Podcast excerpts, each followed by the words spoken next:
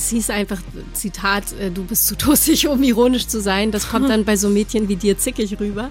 Und ich durfte nie ironisch sein. Und deswegen war ich sehr froh, dass ich das ähm, in den letzten Jahren bei Viva, das waren vielleicht drei, vier Jahre, wo ich dann wirklich auch mal so meine eigenen Texte moderieren durfte. Hallo, hier ist Eva Schulz und das ist Deutschland 3000. Einmal die Woche treffe ich hier Menschen aus ganz verschiedenen Bereichen, irgendwo zwischen Pop und Politik, die mich mit ihren Ideen, Projekten und Geschichten beeindrucken oder bewegen, manchmal auch irritieren. Und darüber will ich mit ihnen sprechen. Mein Ziel ist, diesen Leuten so zu begegnen, wie ihr sie vorher noch nie gehört habt. Deutschland 3000 soll euch, mich und meine Gäste auf neue Gedanken bringen. Wenn man, wenn man jemand anderes kennenlernt, auch immer ein bisschen was Neues über sich selbst erfährt. Mein heutiger Gast ist Colleen Ulm Fernandes. Woran denkt ihr, wenn ihr diesen Namen hört? Ich habe direkt eine innere Zeitreise in die frühen 2000er gemacht, als sie erst bei Bravo TV und später lange bei Viva moderiert hat. Inzwischen macht Colleen aber ganz andere Sachen. Ist Schauspielerin, Kolumnistin bei der Süddeutschen Zeitung und Reporterin für ZDF Neo zu Themen wie Gender und gesellschaftlichen Rollenbildern. Wir haben darüber gesprochen, warum sie sich trotzdem mit dem Feminismus schwer tut und wie es ihr damals und heute als Frau vor der Kamera ergangen ist. Was ich gar nicht wusste, war, dass sie bei Viva sogar mal eine Woche lang gestreikt hat und dass sie offenbar ziemlich dick im Immobiliengeschäft ist. Also, lasst euch überraschen. Hier kommt eine gute Stunde mit Colleen Ulm Fernandes. Alles klar. Okay, Bin, glaube ich, bereit. Wo kommst du gerade her? Äh, ich hatte heute so ein paar Erledigungen. Ähm, das ist ja auch so nervig. Man schiebt ja auch diesen ganzen Bürokram auf und dann warten irgendwelche Leute noch dringend auf irgendwelche Quittungen, weil irgendwas äh, so. Ich habe die ganze die ganze Zeit nur Büroarbeit gemacht und war, bin jetzt echt so ein bisschen. Oh, Okay. Das ist so nervig. Ich lag jetzt über eine Woche krank im Bett und dann, man schiebt alles auf und alle warten auf irgendwas. Aber konntest du wenigstens entspannt krank sein oder hat dich das dann auch noch gestresst? Das stresst einen ja immer, ne? Ja. Wenn man irgendwie so Termine hat und weiß, okay, bis Mittwoch muss ich wieder gesund sein. Das, man kann das ja immer nie so richtig einplanen, wie lange man tatsächlich krank ist und das ist dann immer total nervig, wenn man irgendwelche Deadlines hat und die Süddeutsche wartet noch auf zwei Kolumnen oh, von mir ja. und so und ich bin völlig, man ist da ja auch im Kopf nicht richtig da. Ah, der Kontakt in den letzten Tagen war mit Colleen auch gar nicht so einfach, weil sie nämlich krank war. Jetzt sieht sie wieder einigermaßen erholt aus, baut sich aber hier direkt mal so eine Armada von Taschentüchern, Medikamenten und einem Energy Drink auf. Ich habe hier für den Anfang immer ein paar auch wieder schnelle Entweder-Oder-Fragen. Ja, muss ich mal gucken, um ob ich das mit, ob ich mit schnell überhaupt genau, heute dienen kann. ja, du, du kommst erstmal an und ich frage dich, Frühaufsteherin oder Nachteule? Definitiv Nachteule, aber wirklich extrem. Energy Drink oder Coffee to go? Äh, definitiv Energy Drink. Sieht man auch hier. Also äh, der, die Hörer können es nicht sehen, aber ich habe gerade auch einen Energy Drink vor mir. Insofern. Wie viele davon trinkst du am Tag? Ähm, mittlerweile eigentlich nur noch einen, es sei denn, ich habe Nachtdrehs. Bei Nachtdrehs können es auch schon mal fünf werden. Wenn man dann irgendwie um drei Uhr morgens oder vier Uhr morgens irgendwie eine, irgendwas Emotionales spielen muss und man merkt, ich will einfach nur noch schlafen, dann geht's bei mir nur noch mit Energy Drinks. Okay, sch schauen wir mal, wann der gleich aufgeht. Äh, mit dem Ehemann in der gleichen Serie spielen, cool oder komisch? Komisch, auf jeden Fall komisch. Wer ist der bessere Schauspieler, K1 oder Sido? Ich habe tatsächlich noch nie mit Sido gedreht, deswegen kann ich das nicht beurteilen, aber von K1 war ich positiv überrascht. Okay. Rosa oder blau? Ähm, blau. Over oder underdressed? Ähm, tendenziell würde ich eher sagen underdressed, aber nachdem ich einmal äh, auf der Berlinale Eröffnung in Jeans und Pulli war, weiß ich, dass sich das auch irgendwie komisch anfühlt, wenn man sehr underdressed ist. Penible Vorbereitung oder Improvisation? Ähm, eine Mischung aus beidem. Wie sieht die denn aus? Naja, ist schon gut, was in der Tasche zu haben. Mein Kollege Klaas Häufer Umlauf hat mal gesagt, man kann nur ein Ass aus dem Ärmel holen, wenn man vorher eins reingetan hat. Insofern ist es schon ganz gut, wenn man dann so ein bisschen was parat hat. Man kann, man hat dann ja immer noch die Option, alles äh, über den Haufen zu mhm. schmeißen und dann doch zu improvisieren. Aber wenn man zumindest irgendwie was in petto hat, falls es mit dem Impro Improvisieren nicht klappt, ist es, glaube ich, gar nicht so schlecht. Ja. Lieber Samstagabends in einer Bar oder Sonntagmorgens zum Brunch verabreden? Oh, das mache ich beides nicht mehr. Aber tendenziell ist mir die Bar lieber. Telefonieren oder Sprachnachricht? Oh, Sprachnachricht, ich bin kein Freund von Sprachnachrichten, muss ich sagen. Irgendwie nervt mich das. Also lieber telefonieren, ja. Zappen oder streamen? Äh, ich sepp total gerne, weil man beim Seppen total viel entdeckt. Also ich ähm, sepp total viel rum und habe dadurch echt schöne Dokus und schöne Filme entdeckt und ich bin total der Sepper. Was fühlt sich mehr nach zu Hause an, Potsdam oder Pinneberg? Auf jeden Fall Potsdam. Also ähm, ich, ich finde, in Pinneberg hat man so ein beklemmendes Gefühl. Ne? Ich weiß nicht, ob die Hörer Pinneberg kennen, aber wer Pinneberg kennt, der kann vielleicht das Gefühl nachvollziehen, dass man da ganz schnell weg will. Und Kirchensteuer zahlen, ja oder nein? Ich bin aus der Kirche ausgetreten. Das habe ich mich gefragt, weil wenn man anfängt, Texte über dich zu lesen, dann kommt ganz oft immer äh, die Tochter eines Goa-Katholiken. Das ja, ist ganz oft ist es Ich wie, bin aus einer so, sehr katholischen Familie. Ja, aber was ist überhaupt ein Goa-Katholik? Kannst du das Das weiß ich auch nicht. Das hat irgendjemand bei Wikipedia reingeschrieben. Es stimmt noch nicht mal. Das okay. ist ja eh das Ding mit Wikipedia. Ich habe ganz oft die Erfahrung gemacht, dass das dass sehr viel davon nicht stimmt. Da kann einfach irgendwer was eintragen. Ich hatte das bei mir auch. Da stand ganz lange, ich hatte eine eigene Zellulite-Creme-Marke. Wirklich ernsthaft, da stand da. Und ich habe, wir haben, mein Management hat so oft bei Wikipedia oder irgendwie versucht rauszufinden, äh, wie man das löschen kann und so. Und dann hieß es immer, ja, sie muss beweisen, dass sie es nicht hat. Aber wie willst du es beweisen, dass du es nicht hast? Ja, so. Ich, so eine Kampagne starten. Ich habe keine eigene Zellulite. Genau, wie willst du etwas, ähm, wie willst du das nachweisen, dass du keine eigene ja. Zellulite-Creme hast? Und es war so schwierig, das rauszubekommen. Und das ist leider ganz oft bei Wikipedia der Fall, dass irgendwas da steht, was nicht stimmt und man kriegt es aber nicht gelöscht. Ja, ich habe, also ich hatte das in mehreren Artikeln gelesen und habe dann den Wikipedia-Artikel über Goa-Katholiken aufgerufen und selbst da ist ein Foto von dir drin. Nein, ne? Da, es gibt da so eine Liste, so prominente Goa-Katholiken und du stehst da so zwischen Bischöfen Ehrlich? und Kardinälen, steht oh, Colin Ulmen Fernandes. Ja, das ist ja wirklich krass. Der Vollständigkeit halber hier jetzt noch schnell die Wikipedia-Definition von Goa-Katholiken. Das sind römisch-katholische Christen, deren Vorfahren während der portugiesischen Kolonialherrschaft über den indischen Bundesstaat Goa christianisiert und teilweise assimiliert wurden. Heute machen 360.000 vorwiegend katholische Christen noch gut ein Viertel der Bevölkerung in Goa aus. In ganz Indien sind 1,62 Prozent römisch-katholisch. Ob das jetzt stimmt? Keine Ahnung. Ja, interessant. Ähm, ja, das ist halt wirklich so bei Wikipedia. Einer trägt was ein und dann ist es so, ne? Dann hast du auf einmal eine Zellulite-Creme und dein Vater ist Goa-Katholik. Aber wenn du sagst, deine Familie war sehr katholisch, wie hat sich das, also wie hat sich das auf dein Aus Aufwachsen ausgewirkt? Ähm, also wir hatten mal diese Diskussion, da hieß es, ich habe dann irgendwann gesagt, ich glaube nicht an Gott, ich möchte nicht mehr in die Kirche gehen. Und dann hieß es, wer nicht an Gott glaubt, der kriegt keine Weihnachtsgeschenke mehr, weil es ist ja ein hm. katholischer oder mhm. beziehungsweise, äh, ne? du kannst nicht auf der einen Seite sagen, ich nehme die Geschenke Geschenke. Aber das Ganze mit Jesus äh, finde ich totaler Quatsch. Wobei ich glaube, dass das Weihnachten oder das Weihnachtsfest sich davon emanzipiert hat, dass das nicht mehr ein äh, Fest ist nur für Gläubige. Also Ne, wie viele Leute, alle feiern Weihnachten und ich würde mal sagen, äh, mindestens 50 Prozent äh, der Weihnachtsfeiernden glaubt nicht an Gott. Aber das war tatsächlich eine Diskussion mit meinen Eltern und dann habe ich gesagt, ja gut, dann bleibe ich halt in der Kirche, wenn ich nur so Weihnachtsgeschenke bekomme. So und ähm, das war tatsächlich aber ein bisschen schwierig. Und wann bist du dann ausgetreten? Ähm, ich bin dann mit 21 oder sowas ah, okay. ausgetreten. Also hast noch äh, die Eltern so ein bisschen in Sicherheit gewogen für ein paar Jahre. Ja, auf jeden Fall. Das ist einfach auch so. Unsere Familie ist sehr katholisch und ähm, das fanden meine Eltern natürlich nicht so cool.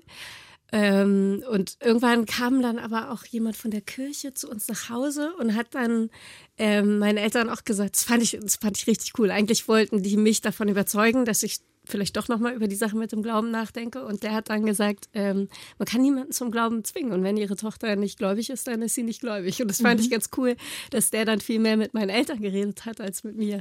Haben die dich denn mit in die Kirche geschleppt und so? Oder? Ja, ja, oh richtig. Oh so einmal Sonntag, die Woche? Oder? Äh, wow. ja, ich wurde da hingezwungen. Ich habe mich so gelangweilt. Ich bin dann im Kopf so, irgendwann träumt man so weg. Ne? Und mhm. ich habe dann so alle möglichen Sachen, äh, bin dann quasi so im Kopf meine To-Do-Liste durchgegangen und so. Ähm, also ich fand es ganz schlimm in der Kirche. Und war das auch der Grund, warum du dann mit 15 schon zu Hause ausgezogen bist? Nee, das hatte damit nichts zu tun. Also ich war ähm, einfach an so einem Punkt, äh, wenn man Pinneberg kennt, dann weiß man auch warum. Also ich wollte da einfach nicht mehr sein. Ich Wieso, wollte stattdessen so? nach Hamburg. Das ist sehr provinziell. Und man kommt halt nirgendwo hin. Ne? Man braucht ewig. Ähm, eigentlich mussten wir nur über die Straße gehen und dann waren wir in Hamburg, aber halt so am Rand von Hamburg. Mhm. Ähm, und dann, äh, also man hatte einfach so das Gefühl, nicht wirklich, man fährt halt ewig nach Hamburg rein und man hatte nicht das Gefühl, wirklich was mit Hamburg zu tun zu haben, auch wenn wir Hamburger Vorwahl hatten und alles. Mhm. Ähm, und ich wollte da einfach nur weg und einfach nach Hamburg rein und das habe ich dann gemacht. Ich glaube, meine Eltern hätten mir einen Vogel gezeigt, wenn ich ihnen mit 15 gesagt hätte, yo, ich bin jetzt weg. Ich bin auch in so einer Kleinstadt aufgewachsen, so da war die nächste Stadt eine Stunde entfernt, aber die hätten gesagt, im Leben nicht. Ich glaube, die haben mich mit 15 noch nicht mal alleine Zug fahren lassen. Ach, wirklich? Ja. Nee, da waren meine Eltern so, die haben mich richtig ins kalte Wasser geworfen. Ich war damals in so einer Kindermodelagentur mhm. und ähm, ich bin da immer mit dem Zug äh, irgendwo hingefahren und ich musste aber nie umsteigen. So. Und das war dann total okay für mich, in einen Zug zu steigen, ähm, dann irgendwo anzukommen und da holt einen jemand ab. Und ich weiß noch, ich bin dann mit 14 oder sowas das erste Mal allein nach London geflogen und hatte auch total Angst. Ähm, ich musste dann mit einem Bus oder so in die Stadt fahren. Alles und, alleine? Ja, und ich hatte total Angst, was ist, wenn ich in den falschen, falschen Bus steige, dann bin ich auf einmal irgendwo in der Pampa in England und mein Englisch ist nicht gut genug, dass ich mich rumfragen kann und so. Also habe ich gedacht, es mhm. war schon irgendwie okay, mein Englisch, aber ähm, ich hatte richtig Angst davor und meine Mutter hat immer bei allem gesagt, kriegst du hin? Und das hat mich halt sehr früh sehr selbstständig gemacht. Okay, ich streiche meine Frage, woher nimmst du dein Selbstbewusstsein von der Liste? Das habe ich mich nämlich tatsächlich gefragt. Colleen hatte mit 15 schon den Mut, für ihre Ballettausbildung in die Großstadt zu ziehen und hat sich später auch als Moderatorin nie klein gemacht oder für dumm verkaufen lassen. Aber da kommen wir gleich noch drauf. Erstmal finde ich es krass, wie ihr ihre Mutter offenbar so ein richtiges Mantra mitgegeben hat. Das kriegst du hin. In dem Alter war ich schon froh, wenn ich es hinbekommen habe, mir meine Klamotten für den Tag selbst rauszulegen. Und wie hast du dann gewohnt in Hamburg? Bist du irgendwie in eine WG gezogen? Hattest du eine eigene Wohnung oder wie muss ich mir das äh, vorstellen? Äh, ganz kurz in einer WG und dann hatte ich ähm, eine eigene Wohnung.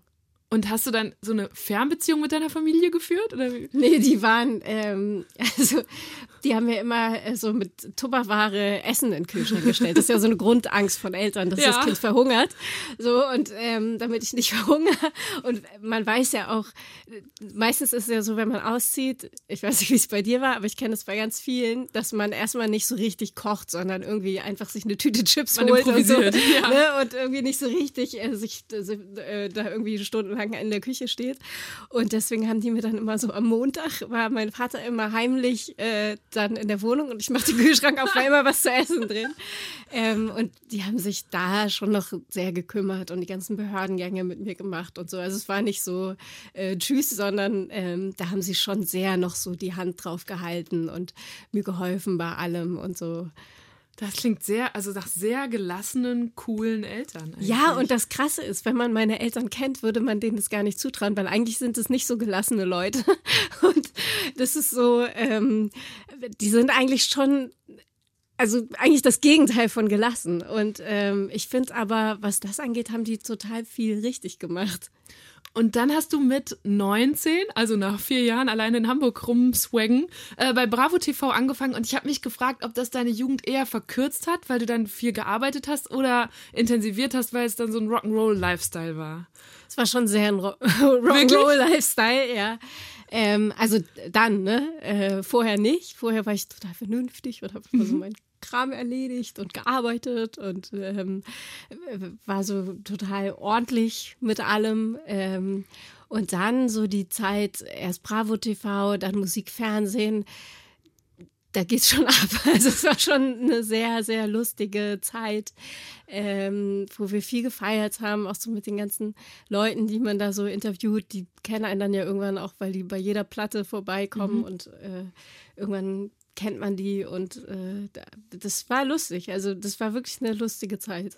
Wie sah dein Alltag damals aus? Weil wenn du abends feiern gehst, dann konntest du morgens nicht früh raus, oder? Wann naja, das ist ja schon so, dass dann das ganze Team feiern geht. Ähm, ich weiß noch, da gab es irgendwelche Kooperationen auch mit, äh, mit dem Dom damals mhm. und äh, da haben wir dann immer um den Dom drumherum irgendwas gedreht und dann hat man da vor Ort irgendwelche Moderationen aufgezeichnet. Ich weiß noch einmal, wir waren dann auch immer in irgendeinem Kaff ich, ich weiß nicht mehr, wo wir da genau waren, aber irgendwo mitten im Nichts. Und dann sind wir mit dem ganzen Team in so eine Dorfdisco gegangen, bis irgendwann morgens und sind dann, haben dann zwei Stunden geschlafen und sind dann losgezogen, haben die Straßencharts gedreht. Äh, und dann am Abend musste ich noch beim Dom irgendwas moderieren. Und so, und das ganze Team war halt quasi noch restbetrunken, so nach zwei Stunden Schlaf. Und es waren, glaube ich, so die lustigsten Straßencharts von allen, weil alle völlig ja, gaga waren. Ähm, aber das war einfach so eine lustige Zeit. Es ist ja auch nicht so, dass man dann dem Chef irgendwie sagen muss, oh, ich bin noch ein bisschen Rest betrunken, sondern der Chef war auch mit betrunken und insofern äh, war der Status klar. Ich habe einer Freundin erzählt, dass ich dich heute treffe und sie hat dann so gesagt, Moment mal und hat so Bilder von dir gegoogelt und gesagt, krass, die sieht noch genau aus wie auf dem Poster, das ich irgendwie mit 15 an der Wand hängen hatte. Wie alt ist die? Die ist Ende 20. Ach so, also ja, dann ist schon eine Weile das her. Das war die Viva-Zeit, ja. Ja, 15 Jahre. Ja. Oh Gott, 15 Jahre, warte, muss ich mal kurz rechnen. Vor 15 Jahren. Da, da musste ich ganz frisch bei Viva gewesen ja, so sein. Das war so Ende na, Bravo TV, Anfang Viva. Ja. Ja. Ich habe auch, ich habe dann auch richtig angefangen zu rattern, weil mir nicht bewusst war, wie lang das her ist. Und deswegen habe ich was mitgebracht. Das hat ähm, das, äh, die Redaktion mir vorbereitet. Okay. Und zwar sind das offenbar Schlagzeilen aus der Zeit, als du äh, bei Viva gearbeitet hast. Du kannst mal ziehen. Sie haben mir gesagt, es sei eine bunte Mischung, äh, einfach um uns noch mal kurz in diese Zeit zurückzuholen. Wir können da überall. Guckst du gerade? Nee, ich lese gerade das Wort Knast. Also äh, man muss sagen, die Sonne scheint von hinten auf die Zettel. Deswegen äh, konnte ich gerade das Wort Knast lesen. Und das hat dann hast Und da habe ich gedacht, da muss ich jetzt mal gucken, was das ist. Paris Hilton muss in den Knast. Ach krass, ja. Paris Habe ich völlig vergessen, dass die mal im Knast war. Dass es die überhaupt gab. Das war wirklich so das 2000er. Nee, weißt du, was total lustig ist? Ich weiß noch, wir hatten irgendwie so ein Interview mit Paris Hilton auf Mallorca oder so. Und dann hieß es, ähm, die bringt eine Freundin mit, die will unbedingt bekannt werden.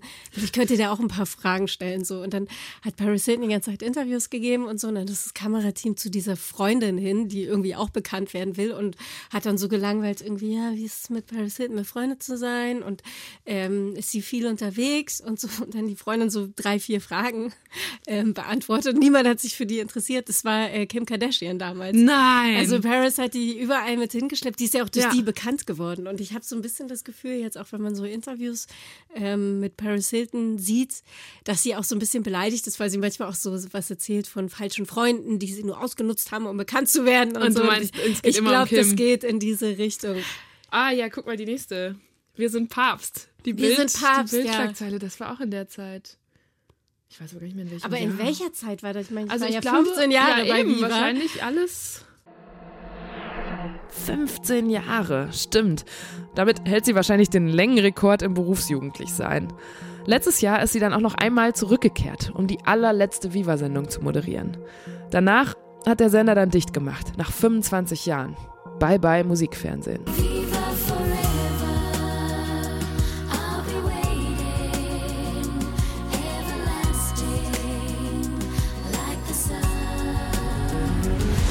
So, was haben wir hier noch? Das Popwunder aus der Provinz. Ah, hier, Tokyo Hotel. Ja, das Siehst war du, da ging es nämlich los. Das muss 2005, 2006 dann gewesen sein? Das weiß ich. Ah, hier steht äh, 2007. Ah ja, weil das ist auch so, da war ich auch so, 16, 17, die sind, das, ja, das war krass. Ja, die, ja, hast du, die, du hast die damals heftig. dann wahrscheinlich relativ oft getroffen Ja, auch, oder? oft Und das so begleitet. Ja. Die sind so, ähm, nee, ich sag jetzt lieber nichts. Die sind, ich sag gar nicht. Das war jetzt professionell. Naja, meine Einladung an die Kaulitz-Brüder ist ja schon raus. Da frage ich dann mal nach. Hoffentlich. Wenn sie zusagen. okay, ich ziehe ganz schnell das nächste.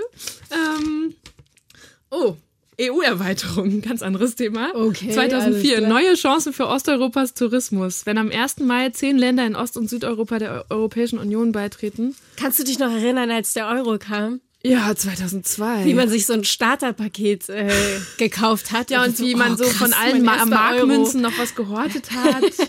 Hast du das gemacht? Habe ich nicht gemacht. ja, doch. Ich dachte, wenn es jetzt bald nicht mehr gibt, dann irgendwann ist es was Besonderes. Aber Robbie krass. Williams ließ die Hosen runter. Kann ich mich überhaupt nicht dran erinnern. Was war da los? Ich, er also wahrscheinlich war nicht öfter einfach mal zehn, gemacht. Ja, genau, weil er nicht zehn Jahre lang immer irgendwie so ein wilder. Ist schon, ne? Ja, Aber seine Frau hat ihn ja äh, ganz gut gezähmt. aber das war dann schon nach deiner Zeit. Knut sorgt für Ansturm auf Zoo. Oh ja, den gibt's auch schon nicht mehr. Ja, krass. Aber der hat mich auch eh nie so interessiert.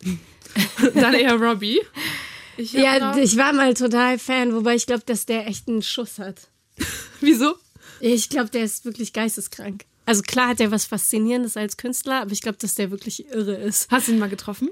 Äh, ja, mal so im Vorbeigehen. So Party-Smalltalk. Okay. Aber da war er halbwegs normal. Nee, da fand ich ihn irgendwie weird.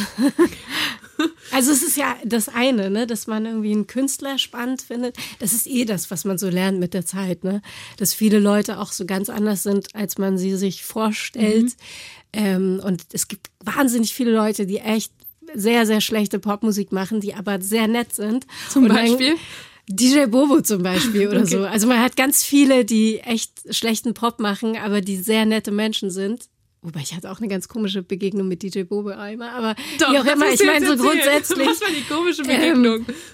Ähm, der hat ach, ich weiß, es ist so doof, das immer so Sachen zu erzählen. Und dann, ähm, man weiß ja nicht, vielleicht hört DJ Bobo auch gerade zu. Ähm, ich glaube, der hört nur SRF. weiß man nicht, der ist auch viel unterwegs ja, okay, und so. Ähm, ja, der hat mich mal so komisch angebaggert und man will echt nicht von DJ Bobo angebaggert werden. So. Was ist der, der, der Anmachspruch von DJ Bobo? Es war auf jeden Fall so ganz cheesy. Es war wirklich halt auch mit Anmachspruch, was man ja eigentlich so nicht macht, ne? Ja. Aber ähm, das war wirklich auch so, wo ich so dachte, ey, hat DJ Bobo mich gerade angebaggert? Auf einer Party oder wie? Ja, auf der Echo-Verleihung. so, aber ähm, ich, und es gibt eben auch ganz viele Leute, von denen man die Musik echt toll findet und die man so aus dem Fernsehen gut findet, weil man irgendwie mhm. denkt, die machen ordentlich Musik, das sind coole Leute und so, und dann lernt man die kennen und denkt nur so, was für Arschlöcher.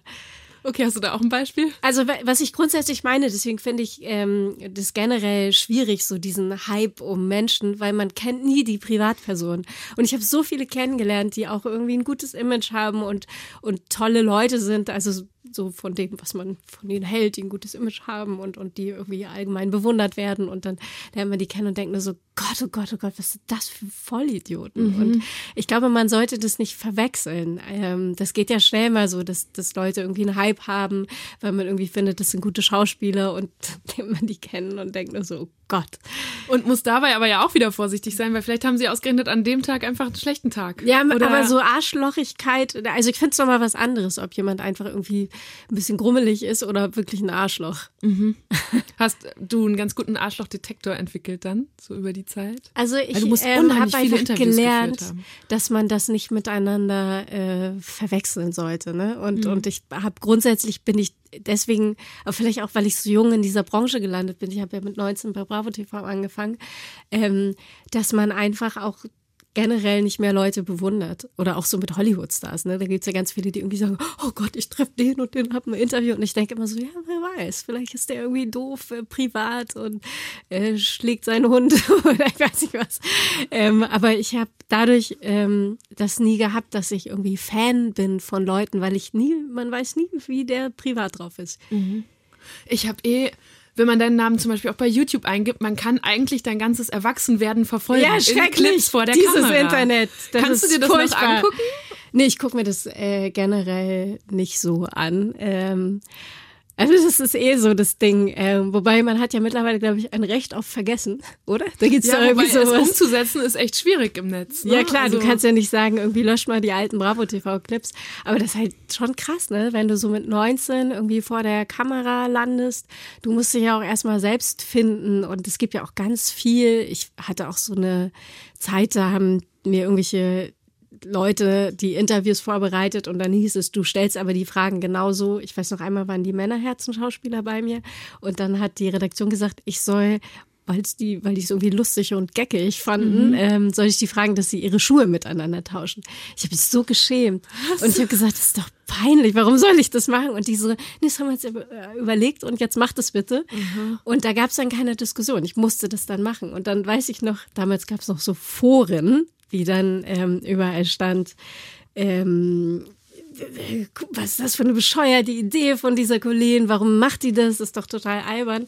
Und man musste so für viele doofe Redaktionsideen seinen Kopf hinhalten. Und das hat mich wahnsinnig genervt. Und das sind dann einfach auch so Sachen, ähm, das tut mir jetzt immer noch weh, wenn ich das angucken muss, weil ich damals wirklich alles versucht habe, gegen diese gegen blöde Ideen anzukämpfen und man muss dann einfach so gewisse Dinge machen. Was machst du heute anders, um sowas nicht mehr machen zu müssen?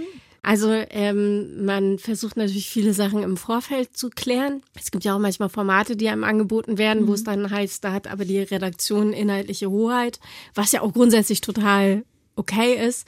Aber ich sag mittlerweile eigentlich, dass ich auch inhaltlich mitreden möchte. Und wenn jemand mir einen doofen Witz äh, in die Moderation schreibt, dass ich dann irgendwie das Recht haben möchte, ihn nicht zu machen. Und das ist tatsächlich bei vielen Formaten nicht gewünscht. Ne? Man will ganz oft einfach jemanden haben, der sich da hinstellt, die Klappe hält und alles vom Prompter runterliest, was man ihm da hinschreibt. Hm. Und ähm, ich habe das Gefühl, dass das gerade bei Frauen gerne so gesehen mhm. wird. Und äh, deswegen sage ich auch bei ganz vielen Sachen, dass das nicht zu mir passt und dass ich das deshalb nicht machen möchte. Ich habe noch eine andere, oder ich habe einen Haufen Situationen gef gefunden, wo ich mich gefragt habe, wie du dich da gefühlt hast. Und zwar. Wieder man, so blöde Aktionen. Nee, nicht blöde Aktionen, also zumindest nicht von dir. Ich spiel's dir mal vor. Ach, von anderen Leuten. Ja. Drei alte Männer, Zeit für eine Frau. Begrüßen Sie jetzt bitte die wahrscheinlich talentierteste und schönste Frau des deutschen Musikfernsehens. Präsidents. Hier ist die breathtaking Colleen Fernandes. Sie gelten als ziemlich kratzbürstig. Ja, wer sagt denn sowas? Ja, es gibt kaum einen, der es nicht sagt. Du kommst dir klein vor? Ja, weil du so groß bist. Ja, aber das ist doch kein Grund. Du, du siehst ja hinreißend aus. Danke. Glaubst du, jemand guckt auf die Größe? Bist du eine ordentliche Hausfrau? Warum, warum sind Sie denn so knatschig? Ich bin nicht so gnatschig. Nee, ich äh, spreche einfach die Dinge aus, wie sie sind. Und das mögen manche halt nicht so gern. Ich find's richtig krass. Also ich meine, die haben dir Fragen gestellt. So die erste Frage war, sie sind ja ganz schön kratzbürstig. Ja, ja, es war noch schlimmer, ne? Da waren ja einige noch schlimmere Fragen dabei. Ich, das ist eh so ein bisschen das Ding, ne? Dass du als Frau dann ganz schnell ähm, oder ganz viel über irgendwelche Äußerlichkeiten reden musst und ähm, das dann einfach so pauschal geschrieben wird, äh, ja, die hat ja bestimmt einfach äh, wegen Aussehen oder was auch immer da den Job bekommen. Und ähm, deshalb fand ich es so schön, dass ich eben später auch meine Texte selber selbst schreiben konnte und dass dann irgendwann zum Beispiel die Süddeutsche Zeitung auf mich zukommt und fragt, äh, mhm. äh, möchtest du als Kolumnistin für uns arbeiten und dass ich jetzt äh, einmal wöchentlich für die schreiben darf. Ich war einfach mordsüberrascht, weil das sind Ausschnitte, die sind maximal zehn Jahre alt, zum Teil fünf oder so. Und ich habe bei vielen dieser Fragen oder Sprüche gedacht, das kann ein Mann heute eigentlich öffentlich so nicht mehr sagen. Ich fand es einmal krass, da war ich in der NDR Talkshow. Ähm, da haben mich zwei Männer interviewt. Also eigentlich macht ja mhm. Barbara Schöneberger die Sendung. Die war aber gerade äh, äh, verhindert, weil sie gerade ein Kind bekommen hat, also ja. Mutterschaftsurlaub. Äh, und jemand anders hat äh, die Sendung für sie vertreten. Dieser jemand anders war übrigens Steffen Halaschka, zusammen mit Hubertus Meyer-Burkhardt. Ich habe vorher gesagt, ich möchte eigentlich nicht so gerne ähm, privat viel reden. Und da wurde ich nur gefragt, in der Zeit habe ich gerade ein Haus gebaut. Mhm. So, und ähm, da wurde ich nur gefragt, ja, Sie bauen ja gerade ein Haus. Äh, wo leben Sie denn gerade? Leben Sie in einer Wohnung oder äh, in einem Haus? Und es wurde nur privat irgendwie über ja. meine Lebenssituation äh, mir Fragen gestellt. So. Und dann ganz am Ende der Sendung hieß es, ähm, wollen Sie neben Viva auch mal was anderes machen? Und ich war da, weil ich gerade eine Filmhauptrolle gespielt habe. Habe ich gesagt, ich bin eigentlich hier hm. in dieser Sendung, weil ich äh, gerade eine Filmhauptrolle abgedreht habe. Und ähm, es hieß, wir werden Ausschnitte zeigen, aber jetzt haben wir nur über Privates geredet, kein Stück von dieser Hauptrolle. Und das fand ich krass, dass man immer so über sein Privates reden musste. Oder zum Beispiel auch dieser Begriff ähm, Partygirl. Ja. Das ist was, womit man, glaube ich, wenn man so ein sehr mädchenhafter Typ ist, was einem schnell angeheftet wird. Und ich war sehr viel auf Veranstaltungen, weil ich da zum Beispiel gedreht habe oder eine Laudatio gehalten habe oder die Preisverleihung äh, moderiert habe. Du hast da gearbeitet. Ich habe da gearbeitet. Und zum Beispiel Barbara Schöneberger arbeitet ja auch viel auf mhm. Veranstaltungen. Also ich würde sagen, von der Frequenz äh, waren wir ähnlich viel auf Veranstaltungen, weil wir dort was zu tun hatten. Und bei Barbara Schöneberger, weil sie einfach fraulicher ist, würde niemand den Begriff Partygirl ähm, davor klemmen. Also das ist eben das, was man in Zeitschriften liest. Und ich denke mir, was mal, die ist genauso viel auf Veranstaltungen wie ich, weil sie eben auch dort arbeitet. Aber dieser äh, dieses Wort Partygirl wird ja. ihr nicht angeheftet. Und, und das ist eben das, wenn du ein mädchenhafter Typ äh, bist, dann ähm, wirst du einfach schnell auch nicht ernst genommen. Ich weiß noch, beim Filmfest München habe ich einen Preis bekommen für Spurensuche. Mhm. Äh, und dann stand ich da mit diesem Preis und dann haben die Fotografen gesagt, kannst du den bitte kurz zur Seite stellen? Dann habe ich den Preis zur Seite gestellt, dann wurden Fotos gemacht und dann stand in allen Zeitschriften, Partygirl Colleen war auch Oh da, wo ich nein. so dachte, ey, ich habe einen Preis Ja. bekommen, deshalb war ich da. Ich hatte fast den Eindruck, als ich mir das alles jetzt nochmal angeschaut habe, du hattest gar keine andere Chance, vor allem in der Zeit damals, als in dieser Rolle stattzufinden. In einer anderen Rolle konnte man offenbar als Frau nicht vor die Kamera. Ja, es guckt auch niemand hin. Und dann ähm, musste ich auch immer so über ähm, mit, mit einigen Chefs bei Viva so streiten, was Inhalte angeht. Also bei mir war das immer so ein Kampf für Ironie. Ich durfte nie ironisch sein. Ne? Das war immer dieses, ich habe Moderationstexte geschrieben, da wurden mir zwei Drittel rausgestrichen und dann hieß es immer, Ironie passt nicht zu Frauen wie dir. Ähm, also es hieß einfach, Zitat, äh, du bist zu tussig, um ironisch zu sein. Das kommt dann bei so Mädchen wie dir zickig rüber.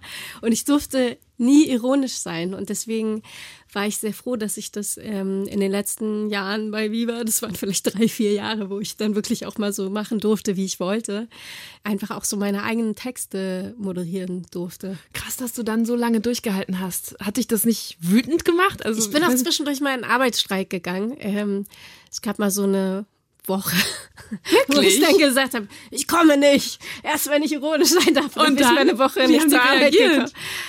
Ja, die haben einfach jemand anders hingestellt. So. Na toll. Irgendwie gut kommt sie halt nicht. Äh, hier, Janine Dings, hast du Zeit? So. Ähm, also es war dann auch so ein bisschen, es war denen so ein bisschen egal, äh, sag ich mal so. Okay, aber das heißt, das ist ja eigentlich noch schlimmer. Dann warst du ja wirklich machtlos in dem Moment. Oder ja, man ist das so ein bisschen angefühlt? machtlos. Und dann ärgert mich das. Ähm, zum Beispiel Charlotte Roche hat damals äh, wunderbare Texte geschrieben bekommen und hat sich von Prompter gesetzt und diese sehr, sehr tollen Moderationstexte von Erik Pfeil ähm, heruntergelesen.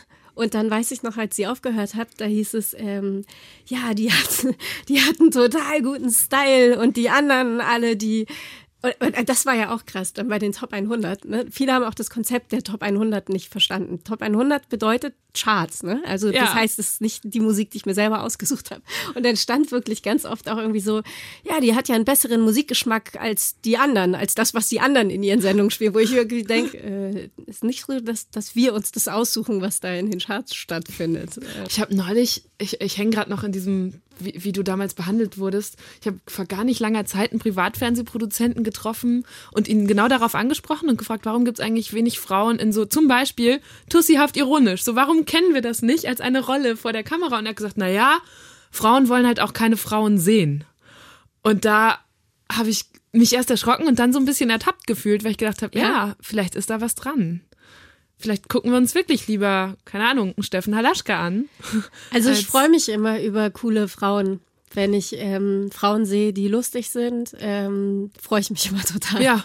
Weil es immer, ähm, also gerade auch in Magazinen, ne, da, das ist einfach nicht gewünscht, dass Frauen irgendwie Genau, sie lustig kriegen die sind. Bühnen nicht dafür. Ja, ne? viele wollen das auch, glaube ich, gar nicht. Also ich, man muss ja auch sagen, in diesen ganzen 15 Jahren ähm, bei Viva waren Klaas und ich eigentlich die einzigen, die so gekämpft haben, was die Texte angeht. Und da, wir hatten wirklich ganz schlimme Autoren bei Viva. Und ähm, wir waren eigentlich so die einzigen, die gesagt haben, boah, diese Gags, ey, die gehen gar nicht, das wollen wir nicht äh, runterlesen. Und die meisten haben sich einfach vor den Prompter gestellt, haben das runtergelesen, sind dann wieder nach Hause gefahren und fertig.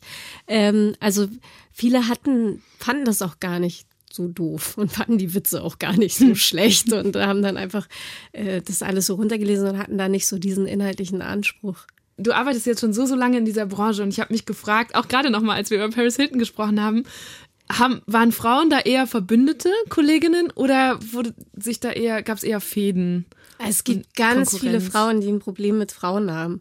Also es gab einige Moderatorinnen, wo ich so dachte, warum seid ihr so? Ich verstehe es überhaupt nicht, weil ich habe echt kein Problem mit anderen Frauen. Ich freue mich immer, wenn ich, wenn ich Frauen sehe, die ich cool finde. Und da gab es aber wirklich einige, die so einen Zickenkrieg gefahren haben, wo man wirklich dachte, ey, entspannt euch doch mal. Also ich äh, ähm, finde, ne, ob ich jetzt irgendwie drei Sendungen in der Woche moderiere oder fünf, aber da hatten immer alle Angst, dass man ihnen irgendwie was wegnimmt. Und hast du jemals überlegt, einfach hinzuschmeißen und dann, keine Ahnung, Stand-up zu machen oder so? Wenn du, also wenn du so gerne, ich habe auch so Kometmoderationen, die du, glaube ich, selber auch schreiben durftest. Oh, weil nee, die durfte ich nicht. Das war krass. Ich Okay. weiß, welchen Komet du meinst. Nee, das Ding war, das war heftig. Oh, da habe ich so einen Ärger bekommen. Ähm, also da, die Moderationen werden in zig Buchbesprechungen festgelegt. Und dann habe ich einfach gedacht, naja, die Sendung ist live. Was sollen sie machen? Ich mache das einfach nicht so, wie wir das abgesprochen haben. Und dann hatte ich, weiß ich noch, dann hast du ja zig Proben und dann hatte ich einen Stapel Moderationskarten für die Probe und habe das dann so brav runtermoderiert, wie man das äh, von mir verlangt hat damals. Und dann äh, habe ich in der Sendung einfach so gemacht, wie ich wollte, weil ich dachte, ist live, also was, was sollen sie machen? Da habe ich so auf den Deckel bekommen hinterher. Ähm, ich, du meinst den mit Menowin, ne? wo er mich danach es gibt, noch es gibt verklagen. Compilations online. ähm, der sonnenbankfarbene, äh, ich weiß nicht mehr, was ich da gesagt habe. Ihr habt es ja vielleicht mitbekommen, wir wollten eigentlich die sonnenbankfarbene Etadi-Wuchtbrumme Menowin in unser Showprogramm mit einbauen, aber das war uns ehrlich gesagt ein bisschen zu riskant, weil der verschwindet gerne mal für ein paar Tage und kein Mensch weiß, wo der ist. Vielleicht beim Ed Hardy-Ausverkauf in Polen, beim Kinderzeugen mit Verwandten oder doch schon wieder im Knast. Man weiß es einfach nicht. Genau dieser Gag hat für richtig viel Wirbel gesorgt. Minowin Fröhlich, der war damals Zweitplatzierter bei DSDS und wollte Colin dann sogar deshalb anzeigen. Auch die Presse hat ein riesen Ding draus gemacht. Womit wir wieder bei der NDR Talkshow und Steffen Halaschka wären.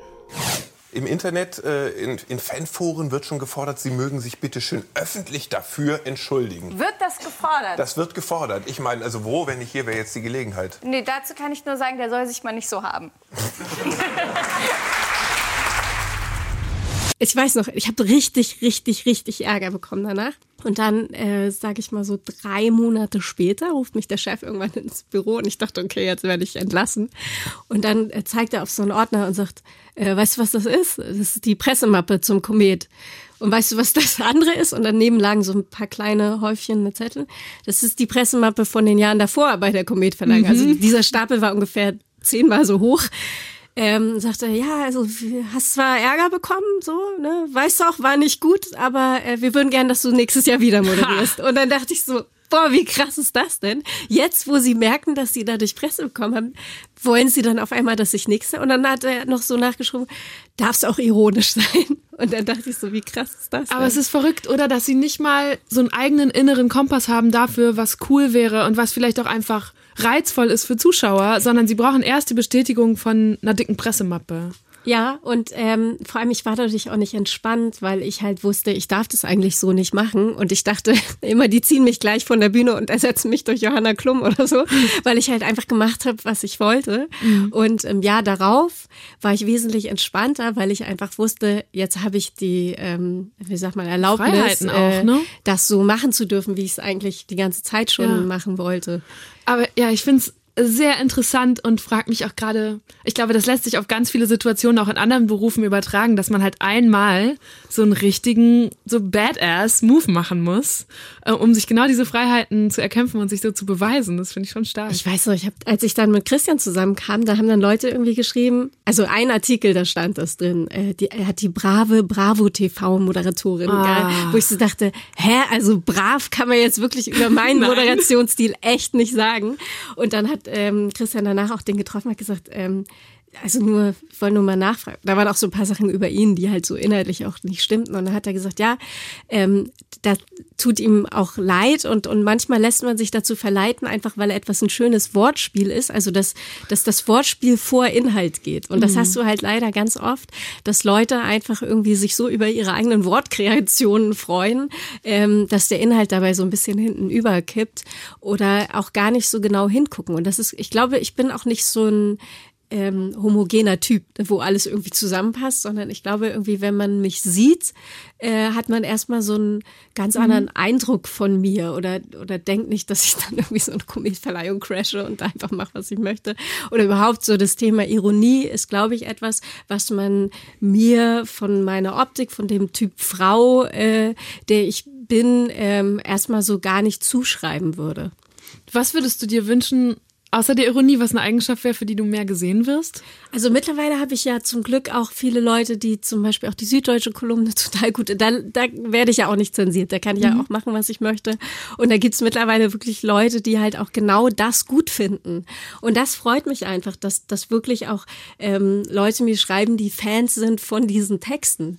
Und ähm, ich habe mittlerweile das Gefühl, dass, äh, dass ich da einiges richtig stellen konnte und dass ich, ähm, das war ein harter Weg und ich musste mir das sehr erarbeiten, so, aber ich habe irgendwie das Gefühl, dass mittlerweile die Leute auch diesen Humor sehen. Mhm. Inzwischen, du hast gerade schon gesagt, du machst die Kolumne, du spielst in Filmen, also als Schauspielerin, du hast ein Kinderbuch geschrieben. Wie teilt sich das denn auf, wenn du jetzt so im Prozent setzen, was für Jobs prägen deinen Alltag? Dann machst du Moderationen immer noch? Ja, also ich habe ähm, äh, No More Boys and Girls für ZDF Neo mhm. war natürlich sehr zeitintensiv. Da haben wir eine ganze Weile dran gedreht. Es war natürlich auch vorbereitungsintensiv, wobei ich ja schon für das Buch eigentlich sämtliche Gender Studies gelesen habe, die es gibt. Äh, genau, das musst du glaube ich nochmal erklären. Das ist ein Kinderbuch. Genau, also ich habe ähm, ein Kinderbuch gemacht, das heißt Lotti und Otto, eine Geschichte über Jungssachen und Mädchenkram. Und dann habe ich eine Sendung zu dem Thema gedreht für ZDF Neo, die sich eben genau auch mit dieser Thematik befasst. Wie sind Jungs, wie sind Mädchen, wie sind Männer, wie sind Frauen? Und was zum Beispiel total krass war, wir haben in der Sendung den Kindern Fragebögen hingelegt, mhm. ähm, wo sie ankreuzen sollten, was für sie eher eine Männersache ist und was eher eine Frauensache ist. Und da kam zu 100 Prozent das Ergebnis raus, äh, dass für die Kinder Geld verdienen Männersache ist und sich um Kinder kümmern Frauensache. Genauso sieht's aus mit Einkaufen und Putzen, auch Frauensachen. Ähm, und äh, bei den Männern kam, glaube ich, noch äh, Sachen reparieren. Frauen sind für Kochen und Putzen eher so geeignet. Die meisten Männer sind halt Autoreparierer. Mädchen sind stark? Ich bin nicht stark. Die Mädchen können besser malen. Ich finde, mit Mädchen kann man ein bisschen besser reden als mit Jungs. Die Jungs sind wilder klar, ich würde jetzt sagen, in unserem Alter, jetzt so die Generation äh, zwischen 30 und 40, ähm, da hat sich viel getan in Sachen Gleichberechtigung. Aber wenn man mal nach unten guckt, dann sieht man eben, dass es da schon so eine Art Backlash gibt. Also gerade die ähm, unter Zehnjährigen wachsen auch durch das Thema Gender Marketing mit sehr stereotypen Rollenbildern auf. Ähm, mir ist es auch aufgefallen, als ich in das Kinderbuchregal meiner Tochter geguckt habe. Da ist es immer die Mama, die die Kinder ins Bett bringt mhm. bei Gute Nacht Geschichten. Der Papa, der von der Arbeit nach Hause kommt, die Mutter, die das Abendessen zubereitet. Und dadurch oder auch im, in Kinderfilmen, in Kinderserien ist es genauso. Und dadurch hat diese Generation ein sehr konservatives Rollenbild. Äh, und wenn man sich mit diesen Kindern unterhält, dann hat man wirklich das Gefühl, dass man eine Zeitreise in die 50er macht. Mhm, wobei das ja, glaube ich, nie anders war, oder? Also die Kinderbücher und Filme, die ich äh, konsumiert habe als, als Siebenjährige, waren, glaube ich, genauso. Ich habe eher das Gefühl, dass sich das sehr, sehr spät erst so, als ich so ins Studienalter war, da habe ich dann angefangen, darüber nachzudenken und mich ein bisschen mehr damit auseinanderzusetzen. Also in meiner Kindheit gab's äh, Ronja Räubertochter war da ganz groß, mhm, Pippi Langstrumpf. Ja. Also man hatte schon so ein paar ähm, wilde, eigentlich ganz coole, wilde ja. ähm, Frauen oder Vorbilder. Und das ist halt mittlerweile nicht mehr so. Also es ist extremer geworden. Die omnipräsente Prinzessin äh, ist einfach überall. Also da, das ist ja eben auch das Problem des Gender-Marketings. Das ist ja ein Trend, der in den letzten mhm. 15 Jahren extrem geworden Blaue ist. Blaue Ü-Eier, rosa Ü-Eier. Ja, sowas, genau. Ne? Und, und alles wird mittlerweile gegendert. Ähm, und dadurch hast du einfach überall die Prinzessin und dadurch hast du einfach ähm, Jungs, die irgendwie das Gefühl haben, sie müssen Helden sein, weil ihnen einfach überall hast du eine Actionfigur bei den bei den Jungs und überall hast du eine Prinzessin bei den Mädchen und dadurch haben die Mädchen einfach ähm, man hat nicht so eine Vielfalt an Vorbildern, sondern es ist einfach für die Jungs äh, der Held und für die Mädchen die Prinzessin. Stimmt. Alle lieben Elsa aus Frozen. Ganz viele kleine Mädchen wollen ihr Prinzessinnenkleid tragen. Und diese rosane Prinzessin Lilifisierung in den Kinderzimmern hat wirklich erst Mitte der 2000er angefangen. Das Thema hat Colleen jedenfalls wirklich gepackt. Ich komme ja kaum noch dazwischen. Wir haben zum Beispiel in der Sendung auch Kinder-T-Shirts analysiert. Da gibt's auch eine große Studie zu dem Thema.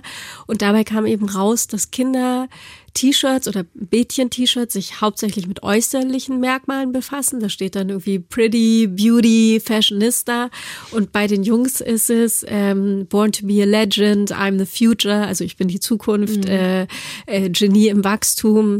Und dadurch stehen Jungs eher unter Druck, ähm, erfolgreich sein zu müssen. Und ähm, das, also wir haben sehr viele Wissenschaftler interviewt in der Sendung und ähm, die haben eben gesagt, dass bei Männern ist es einfach dieser Druck da, sie müssen die Familie ernähren. Das wird ganz klar mhm. den Jungs als Aufgabe zugeschrieben. Das sieht man ja auch manchmal, wenn man so Dating-Shows sieht, da sitzen dann die Frauen und sagen, naja, er muss schon eine Familie ernähren können.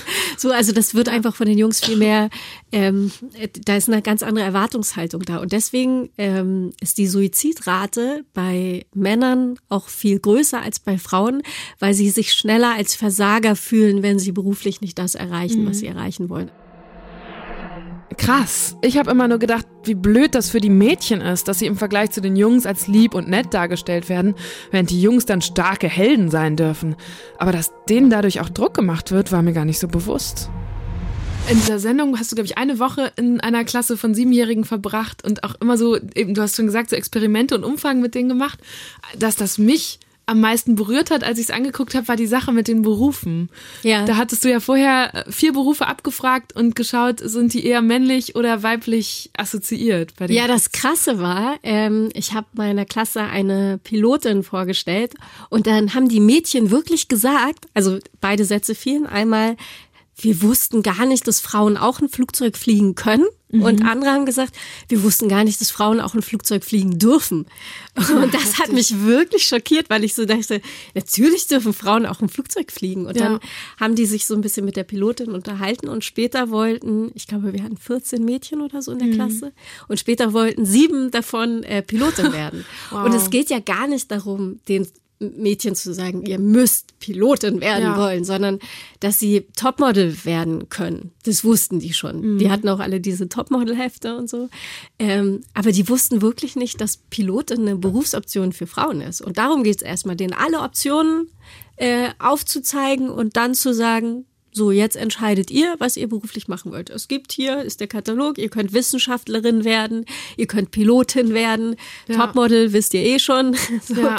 Und ähm, einfach mal alles aufzuzeigen und dann zu gucken, was wollen die eigentlich? Ja. Und, und die haben die waren wirklich erstaunt, dass Frauen das auch können oder dürfen. Also das war wirklich schockierend. Also mich hat das auch total berührt, weil umgekehrt gab es dann ja auch die Situation, wo deine Jungs dann einen männlichen Balletttänzer und einen Floristen kennengelernt haben und dann auch mit dem tanzen gelernt haben, beziehungsweise sie haben so einen Strauß gebunden und ein Junge sagt so, ähm, das fand ich richtig schön. Er sagte, was ich besonders gut fand, war die Schönheit. Ja. Das sagte er und ich dachte so, ach, also es wurde ihm, glaube ich, in dem Moment erst erlaubt, Schönheit gut zu finden. Und ja, das war krass. Also wir sind ja auch mit äh, T-Shirts in eine Fußgängerzone gegangen und haben dort Shirts an Kinder verschenkt. Mhm. So, und ähm, wir hatten da diese Stange und haben den Kindern gesagt, sucht euch selber aus, was ihr möchtet. Und wenn die Jungs zum Beispiel nach Skateboards, also T-Shirts mit Skateboards drauf gegriffen haben, alles total okay. Totenköpfe, super. So, aber sobald ein Junge ein T-Shirt rausgezogen hat mit einer Blume drauf, haben sofort die Eltern das zurückgehängt, haben gesagt, das ist nichts für dich, das ist für Mädchen. Mhm. So, also wir hatten selbst gemacht so ein blaues T-Shirt mit ein paar Blumen drauf und so und ähm, kein Junge ist mit diesem Blumenshirt weggegangen, nicht weil er das nicht wollte, die haben sich das teilweise selbst rausgezogen und so. Und sofort haben die Eltern das zurückgehängt, haben gesagt, nein, das ist nichts für dich. Und darum geht es erstmal, dass alles erlaubt ist. Und und bei Männern oder Jungs ist es eben dieses, dass das Weichsein sofort unterbunden wird. Also Jungs dürfen nicht sensibel sein, Jungs sollen keine T-Shirts anziehen mit Blumen drauf. Und das bedeutet ja nicht, dass das hat ja nichts mit einer sexuellen Orientierung zu tun, sondern es ist einfach so, ähm, das wird denen aberzogen. Die sollen nicht mit Blumenshirts rumlaufen. Und ähm, das war mir eben auch wichtig im Kinderbuch. Also Otto, mein männlicher Protagonist, ist auch total sensibel. Einfach den Jungs zu zeigen, äh, es ist okay, wenn Jungs sensibel sind. Und ähm, ich habe so viele rührende Nachrichten bekommen von Müttern, die mir irgendwie geschrieben haben, dass sie ihrem Sohn das vorgelesen haben und dass der dann sagte, aber Mama, dann ist ja total okay, so zu sein, wow. wie ich bin. Und es hat mich so gerührt.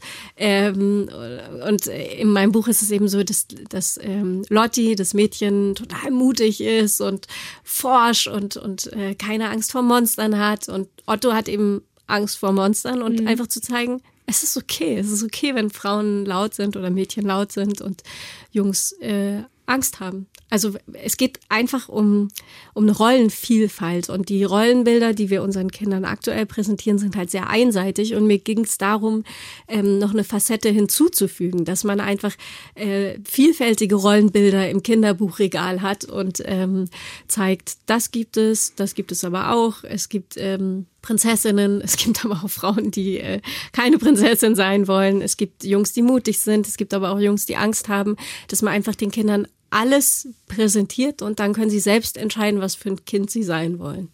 Was können wir denn ganz konkret im Alltag tun jetzt? Also ich bin zum Beispiel noch keine Mutter. Kann ich trotzdem dazu beitragen, dass Kinder heute anders aufwachsen? Also äh, man nennt ja diese Situation Doing Gender Momente. Mhm. Äh, und letztendlich das alles, was du vorgespielt hast von den Männern in Talkshows, ist ja genau das. Ne? Das ist ja letztendlich auch alles Doing Gender. Also das ähm, heißt, Geschlechterrollen zuzuschreiben. Das genau. ist mit Doing Gender gemeint. Ne? Genau. Also all das, was du also mir gerade produ Sie produzieren hast. es in dem Moment. Es ist noch genau. gar nicht genau. da, aber sie produzieren es durch ihre Fragen. Ne? Genau. Und ähm, dadurch ist es eben so, dass du als Mädchen irgendwie ganz viel, da wurde sich ja auch mal aufgeregt über so ähm, Red Carpet Moderatoren, ne, mhm. ne, die mit den Frauen immer nur darüber reden, wie lange haben sie dann gebraucht, um sich zurechtzumachen ja, und was für ein Kleid, Kleid tragen ja. sie, ähm, werden mit den Männern oder auch männlichen Nominierten über ihren Film gesprochen wird. Mhm. Und das sind einfach so Sachen, ähm, da kann jeder was machen, dass man einfach darauf achtet, dass man irgendwie die Frauen nicht auf ihre Äußerlichkeit reduziert. Und ähm, also Män Männern wird tendenziell schneller Kompetenz unterstellt und Frauen wird sie schneller abgesprochen. Und das ist einfach was, wo jeder äh, drauf achten kann.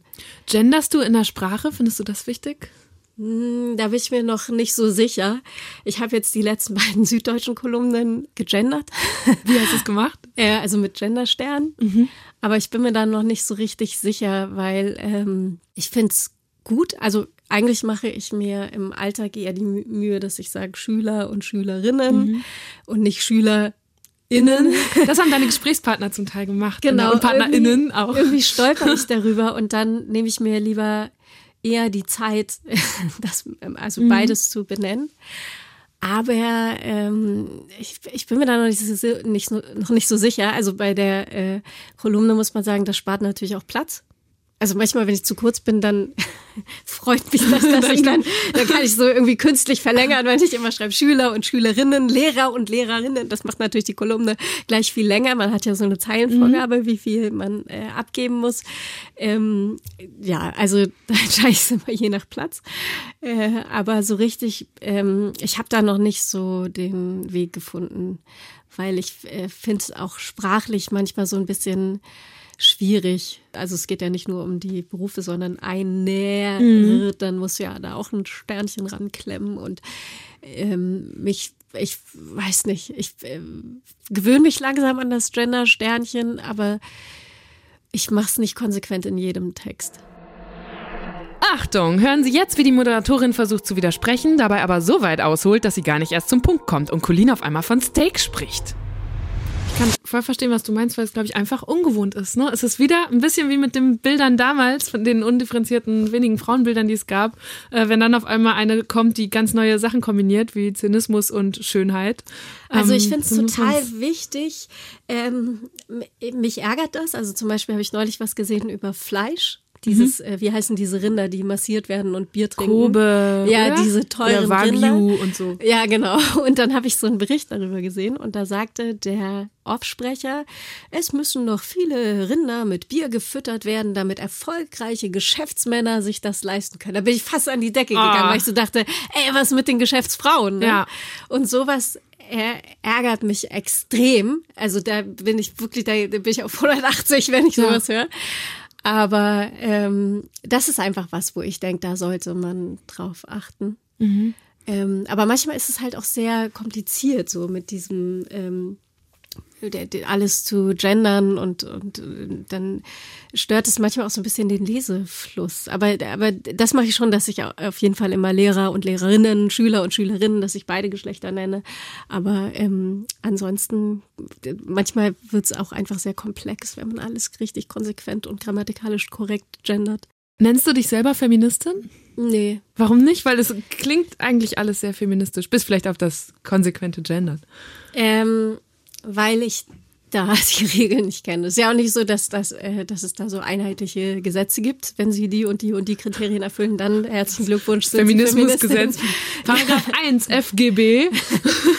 und es gibt einige äh, selbsternannte Feministinnen, die sehr radikale Vorstellungen haben von dem, was man sein muss und, und, wie man sein muss, um Feministin sein zu dürfen. Und mit dem will ich mich gar nicht anlegen. Also wenn ich jetzt sage, ich bin Feministin, kommen dann bestimmt irgendwie äh, 20 äh, noch feministischere Feministinnen, die irgendwie sagen, nee, Moment mal, du hast aber das und das gemacht, das geht gar nicht. Äh, und ich will eigentlich mehr, die Gleichberechtigung ist mir wichtiger. Ich will mich da nicht mit Begrifflichkeiten aufhalten. Aber vielleicht kommen auch 30 von denen, die mit 15 ein Poster von dir an der Wand hatten und dachten, oh, wenn Colleen Feministin ist, ist es vielleicht auch was für mich. Ja, letztendlich geht es doch darum, möglichst viele ähm, mit ins Boot zu holen. Aber ich habe irgendwie bei manchen das Gefühl, das wollen die gar nicht. Die wollen irgendwie unter sich bleiben und da möglichst nicht so viele Menschen mit reinholen und ähm, äh, möglichst irgendwie so ein kleiner, exklusiver Kreis äh, bleiben und da sollen möglichst, also das ist irgendwie so ein Club mit einer geschlossenen Tür, wo irgendwie niemand rein darf. Das ist wirklich ein Riesenproblem, das der Feminismus hat. Dass Frauen wie Colleen sich gar nicht an ihn rantrauen. Natürlich macht sie sich auch irgendwie einfach damit zu sagen, die wollen mich ja gar nicht. Sie hat es ja offenbar noch nicht mal probiert. Schade. Oder hat sie recht? Schließen Feministinnen bestimmte Frauen tatsächlich aus, weil sie, naja, nicht feministisch genug sind? Auch wenn man mal guckt, ne, in 80 Prozent der deutschen Haushalte ist immer noch die Frau in erster Linie für die Hausarbeit zuständig. Mhm. Und das ist ja was, was du nicht gesetzlich verordnen kannst. Du kannst ja nicht irgendwie per Gesetz äh, den, die Männer dazu zwingen, auch mal die Spülmaschine auszuräumen. So, und deswegen ist, muss das Thema im Privaten ankommen, damit sich wirklich was verändert. Und dazu muss man eben möglichst viele Leute äh, da reinholen und nicht äh, irgendwie für sich bleiben, sondern man muss eben viele für das Thema sensibilisieren. Ich habe überlegt, wenn ich dir eine Twitter-Bio schreiben würde, dann stünde da wahrscheinlich irgendwie, auch nach dem, was du jetzt erzählt hast, Moderatorin, Schauspielerin, Autorin, vielleicht noch Mutter. Dann habe ich geguckt, was deine wirkliche Twitter-Bio ist. Und da steht Immobilienbesitzerin, Ehefrau, neu bei Twitter. Und ich dachte, wie geil, Immobilienbesitzerin. Ja, das hat mein Mann, hat für mich den Twitter-Account angelegt und das hat er da hingeschrieben. Ich hätte, glaube ich, Ehefrau da nicht mit, aber das war ihm wichtig. das klingt auch. Ähm, und er hat auch das äh, Fernandes weggelassen. Er hat Stimmt. mir auch äh, mein, mein Instagram damals eingerichtet und wenn mein Mann was an, einrichtet, das erkennt man immer daran, dass das Fernandes fehlt. Oh, ist also ja da kein steht Fan da nur noch äh, Colleen Ulmen. Er hatte sich, glaube ich, oder er, hat, er hatte sich auf jeden Fall gewünscht, dass ich nur Ulmen heiße und nicht Ulmen Fernandes. War das eine Diskussion oder hast du ihn davor vollendete Tatsachen gestellt? Nee, das war für mich ganz klar, dass ich äh, den Doppelnamen annehme, aber ähm, das haben wir Männer manchmal, dass sie gern so ihren Stempel drauf machen, ja. so jetzt meins. Ähm, und ihm wäre Ulmen, nur Ulmen lieber gewesen. Oha, ich sehe schon. In diesem Haushalt gibt es für die FeministInnen doch noch viel zu tun. Erzählst du mir trotzdem, was das mit dem Immobilienbesitzerin auf sich hat? Weil du hast, glaube ich, schon ganz jung ein Haus gebaut auch, ja. ne?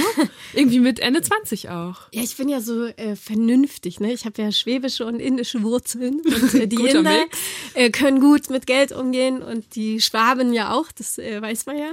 Und ähm, das war bei mir so, dass ich auch nie irgendwie mein Geld verprasst habe. Ne? Es gibt so männliche Kollegen, bei Musikfernsehen. Die hatten dann auf einmal drei Autos auf einmal, als sie sich leisten konnten. Und ich dachte immer so krass, man kann doch eh nur mit einem fahren. Äh, und bei mir war es so, wenn irgendwie zum Beispiel über Werbeverträge Geld reinkam, habe ich immer das zusammengehalten und dann einfach eine, eine Immobilie gekauft und vermietet. So. Und mhm. äh, weil ich immer dachte, ich will möglichst früh irgendwie abgesichert sein. Und das fühlt sich dann auch irgendwann gut an, weil man einfach weiß, ich habe jetzt die Mieteinnahmen und ich könnte auch theoretisch einfach zu Hause bleiben und Playstation spielen. Und dadurch fühlt man sich einfach auch frei, weil, mhm. weil ich muss nicht, wenn irgendwelche Produzenten eine merkwürdige Vorstellung haben, also ich habe auch schon mal von einem Produzenten gehört, wir suchen ja einfach eine Frau, die gut aussieht in der Deko, dann kann man sagen, vielen Dank, nein, das bin gehen. ich nicht. Ja. So. Ja. Und ähm, das, das gibt mir einfach so eine gewisse Sicherheit. Woran, woran, woran erkennt man eine gute Immobilieninvestition? Für die also, anderen Sicherheitstypen, ähm, die gerade zuhören. Man sagt immer Lage, Lage, Lage.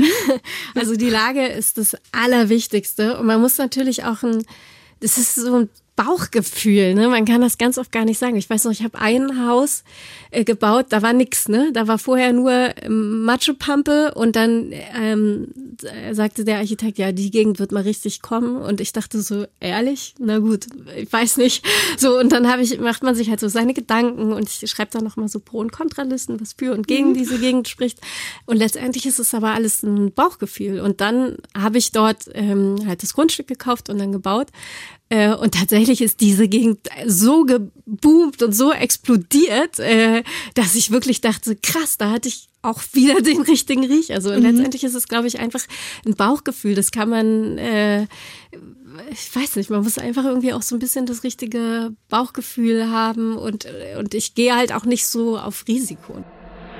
Auch so ein typisch weiblicher Reflex, oder? Das aufs Bauchgefühl zu schieben. Ich glaube, man muss schon auch richtig was von diesem Geschäft verstehen, um da gut drin zu sein. Ich finde es ganz spannend, das zu hören, auch was du so sagst mit diesem Vernünftigsein und so. Wählst du dann auch Angela Merkel? Bist du so. Ja, darüber, äh, das, das ist ja immer so ein bisschen schwierig. Ne? Ich mag jetzt nicht sagen, was ich wähle. Ich bin tendenziell auch Wechselwähler. Ne? Ich bin mhm. jetzt nicht fest ähm, bei einer Partei, sondern ich gucke schon, was die so machen. Und wenn mir irgendwas nicht passt, dann wechsle ich auch mal. Oder manchmal auch nicht machen, ne? Ja. ja, manchmal auch nicht machen. Und dann ist man manchmal auch enttäuscht von der Partei, die man zuletzt gewählt hat. Also da ähm, bin ich, da switche ich auch. Aber würdest du sagen, du bist ein politischer Mensch? Ich glaube, dass letztendlich alles äh, Politik ist. Ne? Ich habe einmal so eine Talksendung gesehen, da saß eine Frau, die gesagt hat, ähm, ja, Politik interessiert mich nicht. Da ging es so, kurz vor der Wahl und sie hat gesagt, ich wähle nicht, weil das hat alles mit mir nichts zu tun. Und das ist, finde ich, ein wahnsinnig schwachsinniger Satz, weil alles äh, wenn du ein Brötchen kaufst, wie viel Mehrwertsteuer du für dein Brötchen bezahlst, alles ist Politik. Ähm, und dass man sagt, das hat mit mir nichts zu tun, finde ich total krass, weil, weil Politik hat mit uns allen was zu tun. Das heißt, was ist ein Thema, das dich immer wieder aufregt?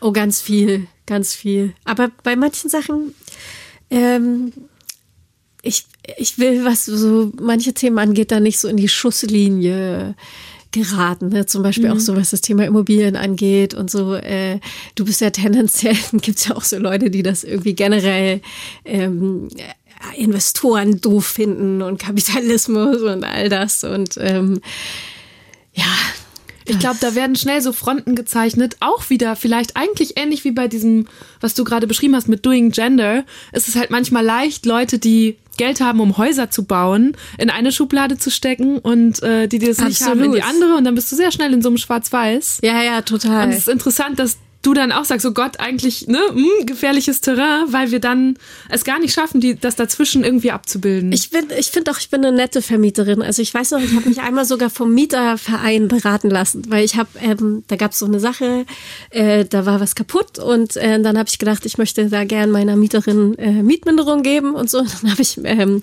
ich habe so einen Anwalt, der mich in Mietsachen berät, habe ich da angerufen und habe gesagt, ja, ich würde gern Mietminderung äh, geben. Was würden Sie denn sagen? Ja, wir müssen keine Mietminderung geben. Habe ich gesagt, ja, ich würde aber gern wie viel soll ich da jetzt? Ich habe keine mhm. Idee. Mhm. Nein, nein, auf gar keinen Fall Mietminderung geben. Habe ich gedacht, okay, dann ähm, frage ich jetzt mal einen anderen äh, Mietrechtsanwalt. Man kann ja so Stunden kaufen. Ne? Dann ja. habe ich so eine Stunde gebucht bei einer anderen ähm, Anwältin für Mietrecht und habe mich dann eine Stunde von der beraten lassen und die auch so, nein, nein, auf gar keinen Fall Mietminderung. Und dann habe ich irgendwann beim Mieterverein angerufen und habe gesagt, ey, ich bin Vermieterin, ich weiß, ich bin hier falsch, aber können Sie mich mal beraten und so? Und die so, nee, Sie sind Vermieterin, wir sind äh, Die wollten auch nicht. Die wollten gar nicht mit mir reden, weil die halt Mieter beraten und Ja. keine Vermieter und so. Und dann habe ich irgendwann einfach so mir selber was zusammengerechnet und er halt Mietminderung gegeben und so. Aber das ist ja schon ein Riesenproblem, ne? Also alleine, dass da die Fronten so hart sind Ja, ja, und das kein war ganz Anwalt, krass. keine offizielle Stelle ein Interesse daran hat, diese beiden Parteien zusammenzubringen oder da Ja. mal irgendwie ein bisschen Ja, das ist Harmonie schon, zu stiften. Das ist schon so. Aber du bist halt auch als Vermieter äh, tendenziell auch so das Arschloch, sag ich mal. Ne? Also äh, es gibt ja so gewisse Leute, für die sind so generell, die wollen ja auch gar nicht, dass gebaut wird. Ne? Bloß nicht bauen, weil alle, die bauen, sind böse. So und äh, ja, da Man bist halt du schnell mal irgendwie. Macht. Ne? Als Vermieter bist du immer die Mächtigere. Ne, bist du eigentlich gar nicht. Also wenn jetzt zum Beispiel jemand länger keine Miete bezahlt, ist auch ganz schwierig, den rauszubekommen. Also ähm, da oft sitzt der Mieter tatsächlich am längeren Hebel. Okay, das ja, klingt, als würdest du das auch schon kennen. Na, ich hatte das, ja, doch, ich hatte es mal auch ganz kurz, da hat jemand seine Miete nicht bezahlt. Du und Christian, ihr steht ja bei Jerks zusammen vor der Kamera. Inwieweit seid ihr da anders? Weil ihr spielt ja eigentlich euch selbst, bis auf die Tatsache, dass ihr in der Serie geschieden seid. Ähm, ich finde schon, dass wir anders sind bei Jerks. Also gerade meine Rolle ist ja ganz oft auch so spießig, sag ich mal. Also zum Beispiel diese Situation, wo ich Christian dann vors Jugendamt zerre und so.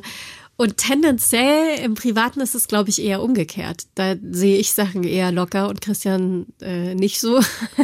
Und deswegen ähm, glaube ich, äh, also bei manchen Situationen sind wir, glaube ich, genau das Gegenteil davon. Dass Christian eher sagen würde, das geht doch gar nicht. Und ich, ja, pff, so what? Ich finde äh, spannend bei dieser Serie, dass ja ganz, ganz vieles davon improvisiert ist. Und ich habe mich gefragt, ist das leichter, wenn man sich so gut kennt, miteinander zu improvisieren? Nee, ähm, tendenziell ist es eher schwieriger, weil man ja auch ganz viel Privates bei Jerks mit reinnimmt. Und manchmal wäre es, glaube ich, leichter, wenn einfach klar ist, was gesagt wird ähm, und man eben nicht improvisieren muss, ähm, weil, also für mich ist es manchmal auch gar nicht so einfach, weil, weil so viel Privates in der Serie steckt. Und deswegen brauche ich manchmal auch einen größeren Abstand zu Jerks, ähm, weil ich das eigentlich gar nicht so mag, wenn das Private so sehr ähm, in die Arbeit mit reingeht und und ähm, ich ich brauche dann manchmal auch so ein bisschen so ein paar Tage Jerks frei, weil mir das alles, weil mir das äh, Projekt tendenziell zu sehr in mein Privatleben reinreicht, reinlangt. Dein Mann wirkt auch nicht, als würde er das brauchen. Der scheint da sehr, sehr tief drin zu stecken immer. Bei Jerks? Ähm, ja, das ist ja auch seine erste Regiearbeit und ähm, ich weiß noch, als uns die Serie angeboten wurde, das war im Februar 2015, ähm, da kam die E-Mail mit dem Angebot für Jerks an meine Agentur und dann hieß es eben, ja, hier ze- zeigt das auch mal Christian, wir können uns vorstellen, dass ihm das auch gefällt. Und dann war seine erste Reaktion, ah nee, mich selbst spielen, habe ich gar keinen Bock drauf. So, und ähm, dann aber hat er sich das angeguckt, hat sich die DVDs dann auch mal angeschaut und hat dann gesagt, ja, äh, passt mir doch ganz gut, könnte mir doch gefallen. Und ab da war er dann wirklich Feuer und Flamme für das Projekt. Und das funktioniert ja ganz, ganz stark über Fremdschämen-Momente, ne? Ihr lasst es immer so äh, alltägliche Situationen eigentlich eskalieren. Tendenziell ja, sagen Leute, aber ich ähm, schäme mich nicht so schnell. Dadurch ähm, empfinde ich das gar nicht so. Also mich erstaunt auch immer wieder, wenn Leute sagen, ich konnte mir das gar nicht zu Ende angucken. Ich habe mich so geschämt. So ging ich es mir so, mitunter. Ich denke immer so, ey, was ist mit euch los? Weil ich habe halt auch nicht dieses, dass ich mich so schnell schäme und und irgendwie fehlt da bei mir was, was anscheinend alle anderen Menschen haben. Ähm, aber ich habe diese dieses Gefühl, sich zu schämen, das habe ich gar nicht so anscheinend wie andere. Ne? Also ich, ich lese das auch und, und, und manche sagen ja schon allein, wenn sie die Drehbücher lesen, oh Gott, ich habe mich beim, also so von Schauspielern hört man das, ich habe mich beim Lesen schon so geschämt und dann denk, lese ich es immer durch und denke so, echt, weiß nicht, ich finde es jetzt alles gar nicht so schlimm. Aber es mal machen. scheint so zu sein.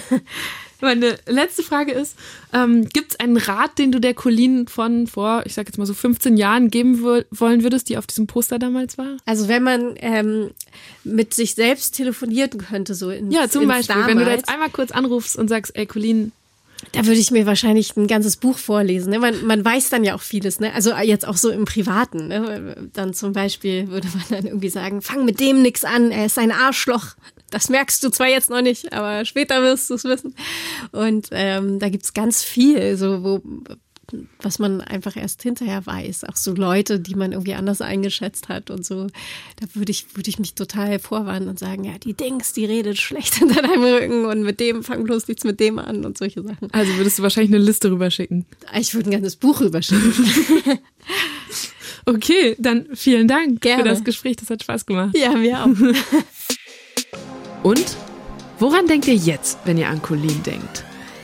In den Klatschmagazinen steht sie ja oft immer noch für, und ich zitiere das, die quirlige Viva Beauty oder eben das Partygirl. Dabei hat sie inzwischen ganz andere Jobs und Themen. Und diese Podcast-Folge hat mir so doll wie bisher noch keine bewusst gemacht, wie Medien unsere Bilder und Eindrücke von Prominenten prägen und dass man sie immer hinterfragen sollte. Und das ist ja hier auch genau mein Ziel. Deshalb freue ich mich, wenn ihr die gute Stunde abonniert oder, falls ihr das schon gemacht habt, sie einer Freundin oder einem Freund weiterempfehlt. Vielleicht kennt ihr ja jemanden, der auch mal ein Poster von Colleen an der Wand hängen hatte oder der ihre Immobilientipps gebrauchen könnte. Ich bin Eva Schulz, ihr findet mich auf Facebook, Twitter, Instagram und nächsten Mittwoch auch wieder hier mit einer neuen guten Stunde. Also bis dann, ich freue mich. Deutschland 3000 ist ein Podcast von 1 Live, Bremen Next, Das Ding, Fritz vom RBB, MDR Sputnik, Enjoy, Puls, UFM, Unser Ding und Funk.